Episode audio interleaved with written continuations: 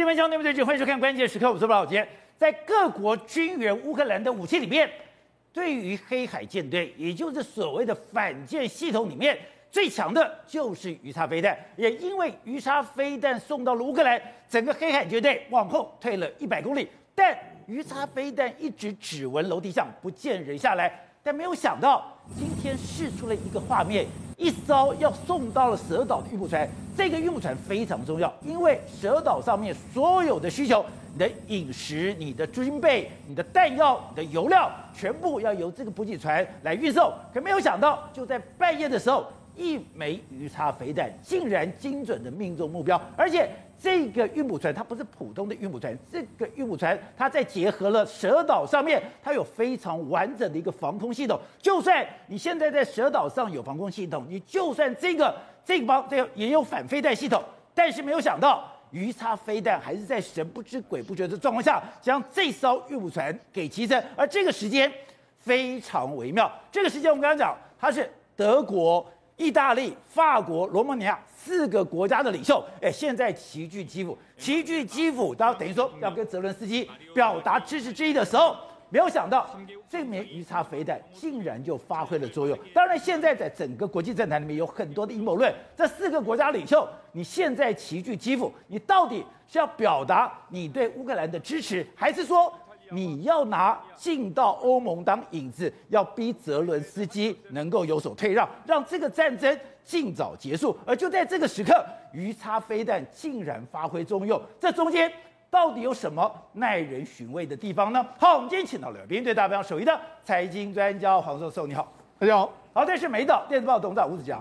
大家好，好，第三位是时事李正浩，大家好，好，第四位是资深媒体人黄暐瀚，宝杰哥好，观众朋友大家好，好，第五位是资深媒体人王一德，大家好，好，第六位是台湾国际法学会的副院长林廷辉，大家好，好，走，今天证明有鱼叉飞弹太惊人了，哎，先讲到英国跟丹麦，应该讲丹麦说，哎，我要给你鱼叉飞弹，那英国说我要给你反舰飞弹，可是这个鱼叉飞弹只闻楼梯响，不见人下来，是，而且这个鱼叉飞弹你如果这么强的话，为什么到现在一直没有发挥作用？可是你看到没有？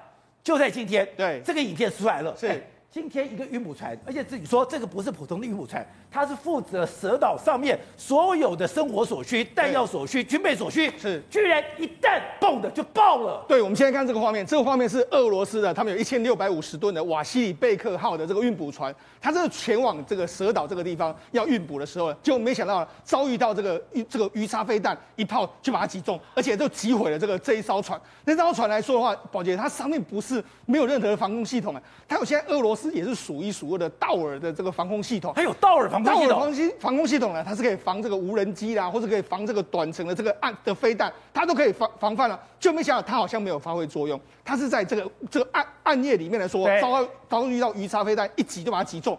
那事实上，这个鱼叉飞弹为什么这么厉害呢？事实上，在当初的丹麦跟这个英国要赠送给这个这这个呃乌克兰鱼叉飞弹的时候，他就说乌克兰就说我们会用它来打击打击黑海舰队。哦，但因为黑海舰队我们知道说，它上一次被击沉了这个船舰之后，它就往后退了两百公里，所以说是往后退两百公里都一直没办法发挥这个鱼叉飞弹的作用，就被他这个道尔这个哎这个所谓的瓦西里贝克，他要去运补，因为靠近了两百公里海内之后，这个鱼叉飞弹马上就飞出去，就果然就命中了这一艘船。而且说这个运补船上面有道尔防空系统，这道尔防空系统号称说，连天上的无人机我都可以抓到。可你看看这个画面，这个画面是很清楚的，鱼叉飞弹精准的打击，而上面。就是无人机等在上面，对，无人机已经静候在上面，他知道有飞弹打来，结果你是飞弹拦不住，无人机你也没有抓到。对，所以看到这个画面的时候，我相信黑海舰队会唰的弹。为什么唰的弹？宝杰呢这个鱼叉飞弹飞出去的时候，其实它是自己锁定目标之后一路往前飞，往前飞，自己锁定目标，对，靠近目标之后，它会往上往上窜。所以你看，他们最后的这个目标，最后的这个画面是由上往下嘛。它会冲高到一千八百公尺，往下俯冲三十度的这个角度，直接贯穿它。所以这个我等于是道尔系统，它根本没办法发挥作用之后，它就被击溃了。所以说这艘船是被完全贯穿的。对，那你知道这个道尔系统其实以俄罗斯的防空系统来说，算是贵的哦。它一套要两千五百万美金，就没想到这一次这个道尔系统完全没有发挥作用。那这个我因为这个俄罗斯目前的其他装其他的这个舰载也有非常多的这个道尔系统，所以显见说这个鱼叉飞弹对他们的攻击力是真的相当相当的强。而且你就看到。乌克兰的军方他是多么样的刻意？是，今天在他们的官方的推特上面，直接哎就把这个瓦西里贝克号，对，直接把你打了一个大叉叉。对，他就说，哎，这个是乌克兰官方他们的这个这个说法里面，他说你这个准备要运到这个蛇岛的这个这个人员的这个弹药库啦，还有武器，还有人员这些，我们全部把你打叉叉，把你歼灭掉。哦、所以你可以可以看得出来说，事实上这一阵子来说的话，乌克兰在这个乌东战场是很吃瘪，但在乌南战场里面来说的话，其实目前为止来说的话，这个乌克兰其实是慢慢慢慢取得一个上风更战，尤其是在黑海这个地方。所以你说，你知道。美国才说，哎，我要给你海马斯火箭弹，是，我要给你这个鱼叉飞弹，就没有想到鱼叉飞弹今天就已经发挥作用，而且特别强调，今天给的海马斯多管火箭系统还有鱼叉。是真的不对称战争，是这是台湾非常希望，台湾已经拥有的这个飞弹，哎，代表他在两军作战的时候真的可以发挥作用。对，实际上美国呢还是持续在驰援乌克兰，甚至在十五号宣布这个最大一笔这个十亿美金。这十亿美金来说的话，它里面包括什么？包括有一一十八门这个一五五的这个榴弹炮，还有包括说两套的陆基的这个鱼叉飞弹的反弹反舰系统，还有更多的这个多管火箭四套左右的这个状况。就没想到，哎，这两个来的时候，哎，人家就说怎么那么巧？你这个陆基你才说这次要给他，对，就没想到陆基的，没想到鱼叉飞弹就马上就发挥这个作用。那实际上根据这个这个美军的参谋联席会议主席米利就说，他如果使用正确的武器的话，应该使用得当的话，应该可以击中很多目标，情势也会反转。所以你看，这包括多多管火箭炮的投入，包括更多的这个鱼叉飞弹来的时候，会不会？因为我们知道这几天的时候，其实泽伦斯基一直在讲，我们需要非常多的弹药。那美国看起来的话，是是不是准备要加快给他一些所谓的重型的武器到乌克兰去？因为大家其实质疑说，哎，你现在给这个十八门幺五五榴弹炮，你现在给的这个所谓的两套陆基的鱼叉飞弹，对，你够不够用啊？是战争打这么激烈，而且现在俄罗斯是以十倍的兵力来打你。但是米利斯讲，如果你可以操作正确、使用得当的话，你可以集中很多的目标，你的情绪是可以转变，就代表米粒的说法是。我现在给你的海马是多管火箭弹，我现在给你的鱼叉飞弹，还有我给你的幺五榴弹炮是够用的了。对，没错。所以你看嘛，幺五榴弹炮，然后包括多管火箭炮，包括鱼叉飞弹之后，它还给所谓无线电的这个这个装备，还有夜视装备。夜视装备。所以目的来说，我要从这个陆地上要反攻，那岸上的话，在在这海边的话，你要控制住黑海。另外，在地面上的攻攻击你要加快。所以，到现在为止来说话，实际上我们就讲这个武器第一个进去，一定是在这个黑海这一带会比较快，因为这个这个运补线是比较近的。所以你看。在最近为止来说，我们可以给很久没有给大家看到，这是这个乌克兰跟俄罗斯目前在乌南的这个状况的这个战争。比如说在赫尔松，赫尔松在这个地方，过去这边是属于这个俄罗斯大概掌握的所有。你可以看到，其实我们已经很久没有讲，但是其实呢，目前为止来说啊，尼古拉耶夫附近已经没有，基本上已经没有俄罗斯的军队，他们都已经把它推到已经靠近赫尔松这一带。所以说，当大家把焦点放在乌东，觉得整个乌东战事非常的吃紧，乌克兰非常的危险的时候，现在。他在乌南已经发展了五路大反攻，对，也就我们现在看到的这一这五路的这个反攻里面来说，务必要往前推进，可能要收复整个乌南的这个状况。所以我们看现在很多画面，包括说在扎波罗热附近来说的话。乌克兰的军队，已经击毁了这个这个米三十五的这个直升机。你看，这就是米三十五被击毁的这个画面。另外，包括说乌克兰的武装部队这个西切斯哎西切斯拉夫旅来说话，他也是不断的对这个俄罗斯的军队造成某个程度的冲击跟这个损损毁。包括说还有什么冬季骑兵团啊，也在这个地方啊，不断的摧毁你俄罗斯的相关的这个坦克，甚至还有这个第四十五炮兵独立旅来说，你可以看在这都是乌南战场上面来说，不断的传出非常多的捷报，而且。他这个飞弹攻击的时间非常微妙，哎，刚才讲德国、法国、意大利、罗马尼亚的四国领袖是。现在齐聚基辅，就没有讲，哎，你到底是乌克兰，我要展示火力给这个四个国家来看，让你们对我更有信心，这个仗要打下去，对，还是下一个说法是，他们四个国家本来是要游说这个泽伦斯基能够退让，是，现在是美国说。我发射飞弹，你不准跟我退。对，没错。上这几天的时候，包括德国总理肖兹、法国总统马克宏，还有这个意大利总理德拉吉，还有这个约翰尼斯是这个罗马尼亚总统，四个人联袂访问基辅。联袂访问基辅的时候，他们怎样？他们讲说，哎，表面上这样说，我们愿愿意这个支持你到底。那同时，他们给了承诺，可以让这个这个乌克兰加入欧盟。他们说，我们愿意支持你，但是他第一步要先成为这个欧盟这个候选国。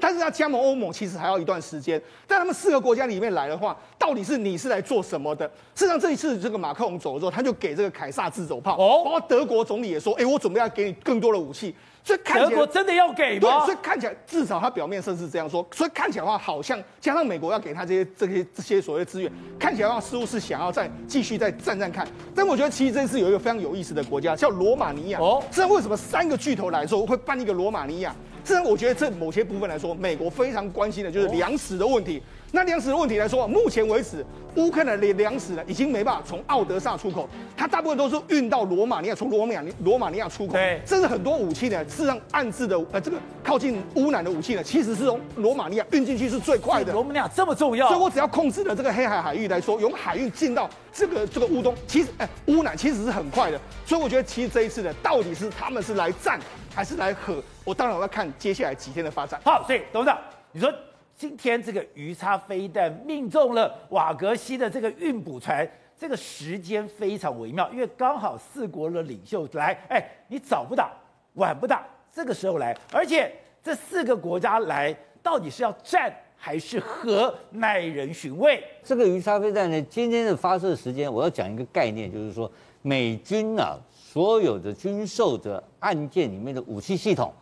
你他有一个默契的，就是说你没有经过他同意的话，你是不准使用的哦。真假的？哎，你不是说买的是你的，你可以随便随便乱打。等一下，我都买了你的鱼叉飞弹，我要发射不行吗？不行。你说我今天要发射鱼叉飞弹，包括我们的 F 十六升空，我们都要得到美国的允许。当然是要得允许，你很简，F 十六更别提了，那个更复杂。那个鱼叉飞弹，我就讲一个很简单，它要 GPS 导引嘛。对。你 GPS 不打开，你你设个鬼头啊，你就设在你家设是放鞭炮。是。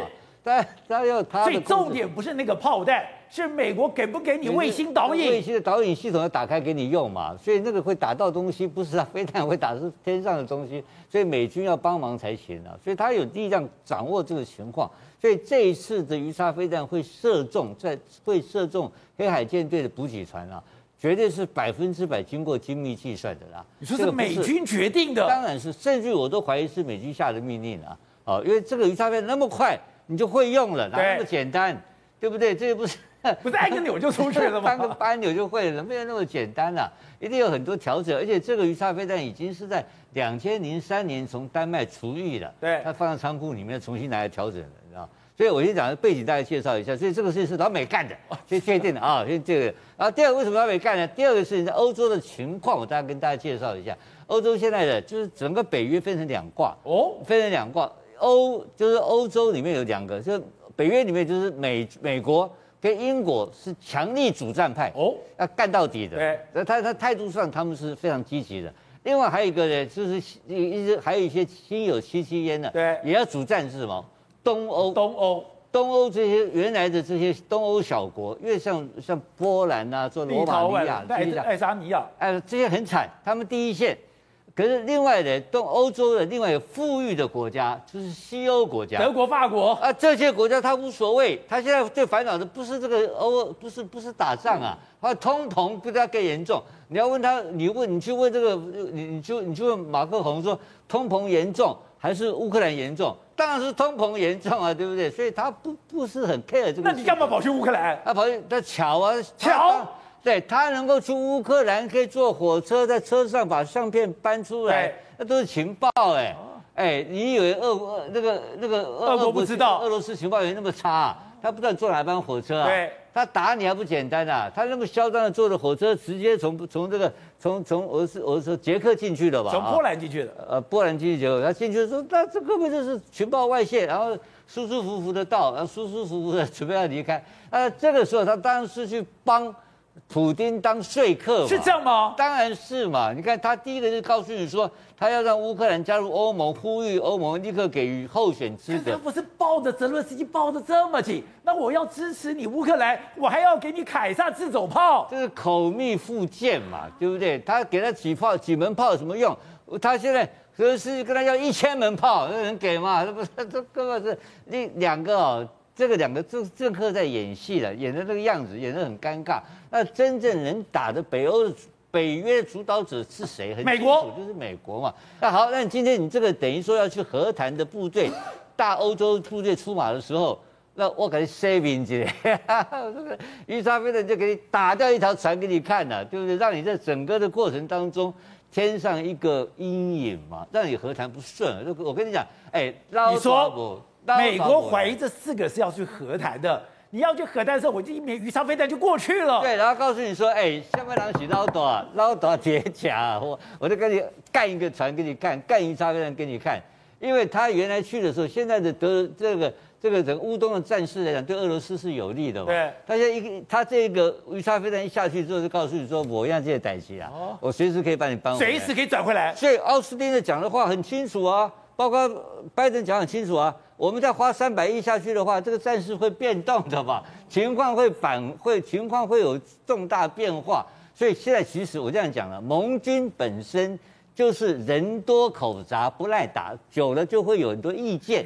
这是难免的事情，可是老美这个霸权大战略不会变更的啦，他一定要让这个事情很简单，就是一定非要把你俄罗斯拖到一个民穷财尽为止，让你丧失你的侵、你的侵犯其他国家能力。对，他非要把这个事情做得很彻底，才能够让这个中共哦有所警惕。哦，他这个是他这是台阶尬搞嘛？台阶尬，他这是他这是一定是这样，他是他做这个动作让全世界来看。否则他老大当假的，对，我老大是假假的，你敢你捞水的搞巧合啊，那我我我我我我我怎么玩啊？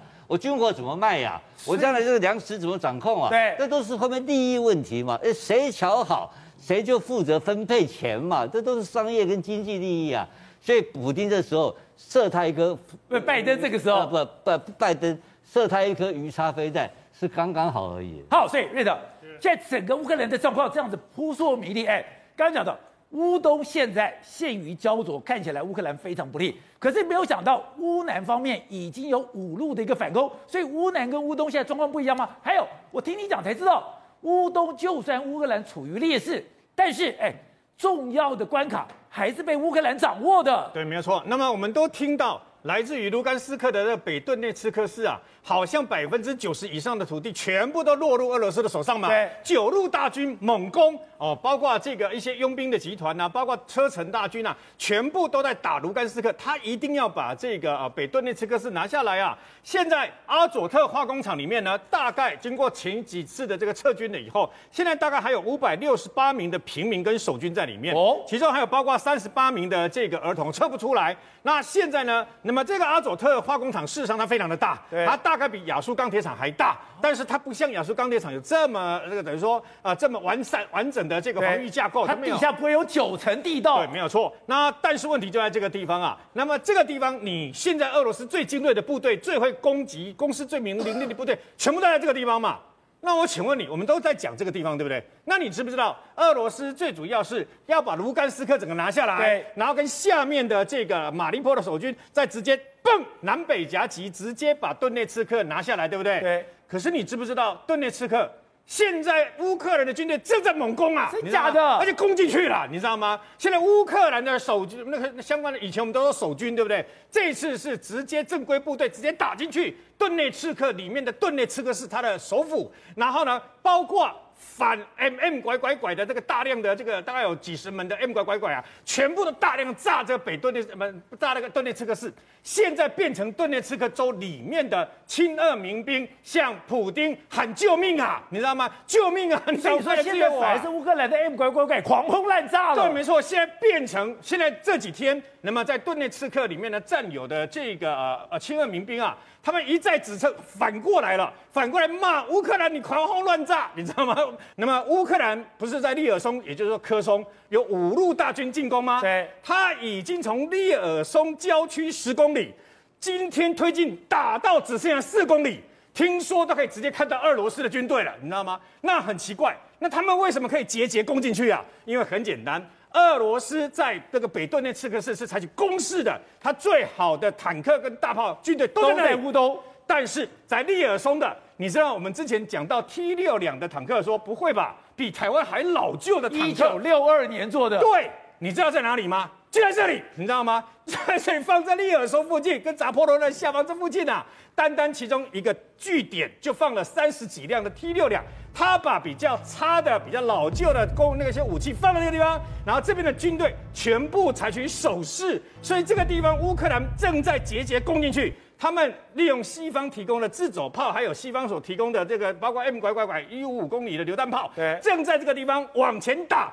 我个人研判，利尔松被拿下的机会只是时间的问题，再过几天就拿下来了。只要把利尔松拿下来，肃清了扎波罗热，然后尼古拉耶夫全部保住。我告诉宝杰，你知道今天这一枚的这个鱼叉飞弹代表什么？你知道？代表什么？这一枚鱼叉飞弹代表以美国为首的西方国家。不会容许俄罗斯拿下奥德萨，两栖登陆，没更不可能啊！而且他很聪明，为什么呢？他不是打下蛇岛吗？对，蛇岛旁边这艘运输船嘛。那么他们呢？明明有乌克兰在美国的这个等于说这些武器，他明明可以把蛇岛拿回来，他不拿，不拿才是好的。为什么呢？不拿以后，让俄罗斯去去守这个蛇岛，围点打援。你一直守这个地方，为什么蛇岛距离敖德萨四十八公里？现在。俄罗斯的黑海舰队全部，黑海舰队全部躲在蛇岛的后面，还在蛇岛放了一个铠甲 S-1 的防空飞弹。结果，一枚一枚鱼叉飞弹就告诉你，你的铠甲 S-1 根本完全没效，而且呢，你的黑海舰队事实上只有挨打的份。只要你靠近一百二十公里之内，有二十一百二十公里。鱼叉飞弹的有效射程就是一百二十公里，所以你的这个黑海舰队只能远离黑海的这个的相关的敖德萨的岸边一百二十公里以上，不敢靠近。好，廷辉，现在整个俄乌的状况真是事事如棋局局新吧？现在搞得扑朔迷离，我都不知道到底怎么回事。你现在鱼叉飞弹根本只闻楼梯响，不见人下来，今天崩了一个，刚好就在四国领袖访问基辅的时候，来这个轰炸，真的像董事长说的。这是美国下手吗？美国在警告这四个国家，这个地方是我美国做主，不是你法国、德国可以在中间游说的。对，没错。现在显然是北约内部是分裂的。我非常同意董事长的分析哦，因为为什么呢？因为北约长期以来就是欧洲派跟英美派这个双方来讲都在在较劲了。所以为什么美国常常讲说，你在欧洲国家都叫不听？这一次乌克兰战争一开始的时候，欧洲国家倒向美国来讲的话。是个好现象，但是没想到战争一拖，拖了三个月之后，欧洲国家受不了了，因为这些国家呢，长期以来跟俄罗斯关系非常好嘛，他买俄罗斯的天然气不是吗？然后跟俄罗斯之间的经贸关系啊都非常好啊，所以你看到现在哦，你我们可从几个人的发言栏当就可以就可以知道一件事情哦，这次去基辅不是四个国家吗？对，你看德国总理哦，德国总理在五月的时候，五月中他讲什么话？他在他的国会当中讲说，哎呀，那个乌克兰要加入这个欧洲联盟了哈。不太可能，因为我们不可能提供给他捷径。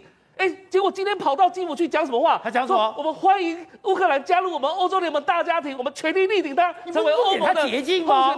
过一个月为什么差那么多？再来，马克宏五月九号讲什么话？他在欧欧洲日讲说：“哎呀，那个乌克兰要加入这欧洲联盟了，可能要好几年的时间。”我我我真的讲，实际上讲，是让十年十年以上的时间才有可能嘛。结果今天马克宏到了这个现场，到基辅去，又讲什么话？哦，说我们今天就是要带来这个信息，告诉所有欧洲国家都力挺乌克兰加入欧洲联盟。为什么这两个领导人在五月中讲的话，跟六月中讲的话完全是截然不同？对，为什么？因为他们发现了一个问题啊，这战争一直打下去不是办法啊，所以他一定要协协助一个，呃，要。提出一个方案，这个方案能够是让他上谈判桌的方案嘛？他们是来瞧的，是是来瞧的，所以他看到今天整个场合太恶心了。你来瞧，你还去拥抱泽伦斯基？没错，难怪泽伦斯基的脸那么臭。这四个国家，这四个国家是什么？除了英国退出欧洲联盟之外，波兰它也是最大的这个投票国。这四个国家就是占了欧洲联盟前六大投票国的国家啦。所以你看到一件事情啊，就是说他们是以欧洲联盟的大国身份来这里。不是以北约会员国的身份到基辅这个地方，所以现在当然美国要给他教训呢。为什么？你现在欧洲联盟，你现在是来和谈，但问题是什么？这场战争，美国没休说啊，美国一定要什么？普丁能够下台最好。你看再看一件事情哦，北约的秘书长是谁？他是什么？他是挪威籍的啊，他一定听欧洲派的啊。哦，挪威北约北约秘书长讲什么话？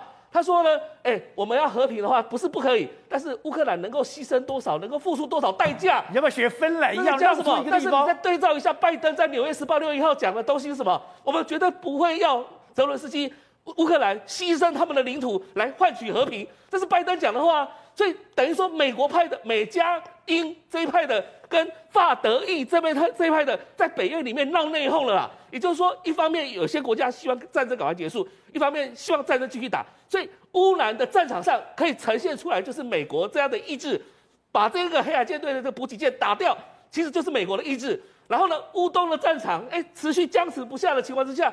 那个很多欧洲国家说啊，不然就乌东让给他就好了，这这种声音就出来了。所以变成说，现在呢，内部来讲，的确北约内部来讲，决策混乱，是目前我们在战场上看到的现象。好，对的。当然，这次俄乌战争也影响到美国对我们的一个军售。今天，哎，它的洞洞三都下水了，洞洞三好像已经确定它叫福建舰。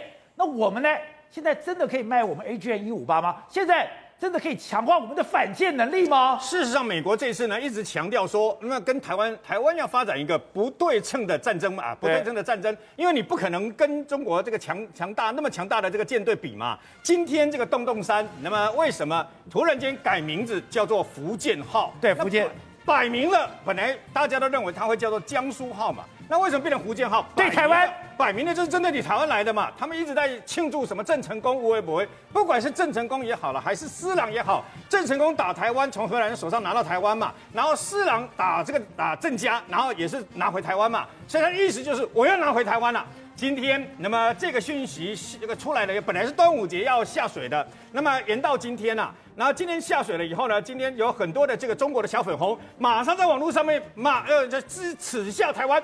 福建对面某些人会发抖的，说我们会发抖，要不然就说这是攻台湾的最前线，他剑指台湾，他讲的没有错，剑指台湾。可是你知道吗？我发现有一位来自云南的酸脚小贝先生，他写出一个真正的重点，什么重点？恭喜福建痛失核动力，你知道吗？他写出了真正的重点哦，我非常的讶异，因为这个留言是在央视的这一则洞洞三福建号的留言下面用微博留言呢。他留言以后，哎，他怎么敢写出这个这么重要的一个，等于说最重最关键的一个重点啊？我点进去看，他微博账号已经没有了，你知道吗？已经被删掉了。因为现在美国都是核动力，你还是采用潜舰？对，跟各位解释一下，你对方发展任何的这个武器，我们都要小心。但洞洞号、洞洞幺、洞洞两、洞洞三对台湾来讲没有那么可怕。哦，跟各位解释一下为什么？对美军来讲也是一样，因为就像刚刚讲的酸角小贝一样。专家小贝说：“因为福建痛失核动力，只要不是核动力，我告诉你，你是吃油的。你还记不记得我们来讲山东号、辽宁号，远远的不用雷达就看得到它，因为冒黑烟，烟嘛，它吃油的嘛。我问你嘛，我现在中国国民党的这个前军事立委都说，三个中共的航母舰队才等于美国一个嘛？为什么？因为很简单，美国航母舰队远程投射整个太平洋，横行无阻，几年才要换一次燃料。”你中国的这个等到相关的航母出来了以后，不仅冒黑烟，你还你还烧油，你要有护卫舰之外，你要有一个所谓的补给舰嘛，里面放什么？放油啊！我问你，我要是美国的话，它只有七天，直接用飞弹嘎打你的这个等于说补给舰就好了嘛？你补给舰油被打掉以后，不好意思，你没油了，你只能回去了嘛？你如何担任这样的一个角色啊？所以呢，事实上也是因为他洞洞山这件事情帮了我们。去年一样，我们的国安会率团到美国去蒙特瑞会议，跟这次一样。去年就想要了 AGM 幺五八 C，那么半逆中的飞弹，但是去年没有同意，没给，不卖，包括智慧型水雷也不卖。这一次蒙特罗会议啊，最好的一个两个这个的两个武器呢，可能就是我刚刚说的 AGM 幺五八 C 跟这个所谓的智慧型水雷，两个人都可能卖给台湾。拜你们所赐啊，因为你们航母下水了嘛，然后紧接而来又拜俄乌战争所赐嘛，不对称的战力嘛，还有一个好处是什么？因为我们不是 M 幺洞九 A 六不卖了嘛，因为停产不卖了嘛，要么就要你买 M 幺洞九 A 七，那更贵更先进。另外就是海马斯火箭弹再给台湾六十枚，我们很可能再买海马斯火箭弹六十枚，现在六十四枚。我告诉各位差别在什么地方？AGM 幺五八 C 它是半逆中的。它在发射出去了以后呢，那么它不是超音速的飞弹，但是中共的雷达等到发现它的时候，北湖啊，来不及了，你知道吗？来不及，棒就打进去了。然后呢，除此之外，事实上它 F 十六上飞上来了以后，它的射程大概是三百七十公里。上面一数，福建也好，浙江、江西这些这个相关的这个目标啊，都可能被我们打到。然后配合海马斯火箭弹源头打击嘛。海马斯火箭弹有一个很特殊的功能，不是美国给这个乌克兰的那个射程八十公里、七十公里那个火箭炮，不是的，是三百公里的火箭弹。它有一个非常特殊的一个功能，是什么功能呢？它可以除了可以直接从台湾发射打对面的这个厦门港之外，打地对地之外，它还可以直接打船舰。也就是如果万一老共他们真要来打台湾，我们可以部署在马上部署在澎湖这个地方。你的洞拐五两栖登陆舰，还是传言中的洞拐六，还有包括你的航母战斗群整整啊，那么你过来的时候，我就可以直接用我的 AGN 幺五八，我的海马斯火箭弹，直接打你们这些有高价值的相关战舰。